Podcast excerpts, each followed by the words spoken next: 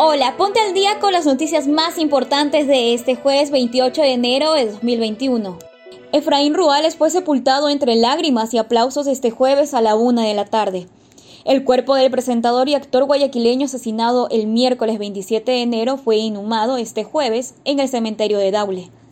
El ministro de Gobierno ofreció una recompensa de 50 mil dólares a quienes den información sobre el asesinato del animador. En el tuit del comandante de la policía, Patricio Carrillo, indica que la recompensa es para obtener datos verídicos y oportunos en relación al asesinato de Efraín Ruales. Una niña de 12 y un hombre de 64 años de la provincia Pichincha se suman a los otros cuatro contagiados. Autoridades ecuatorianas confirman dos casos nuevos de la variante británica de la COVID-19. Cinco viajeros malcriaditos querían ir a Galápagos con certificados médicos chimbos. Tres hombres y dos mujeres fueron aprehendidos por la policía en la Terminal Internacional José Joaquín Dolmedo de Guayaquil por presentar resultados falsos o adulterados de pruebas rápidas de COVID-19.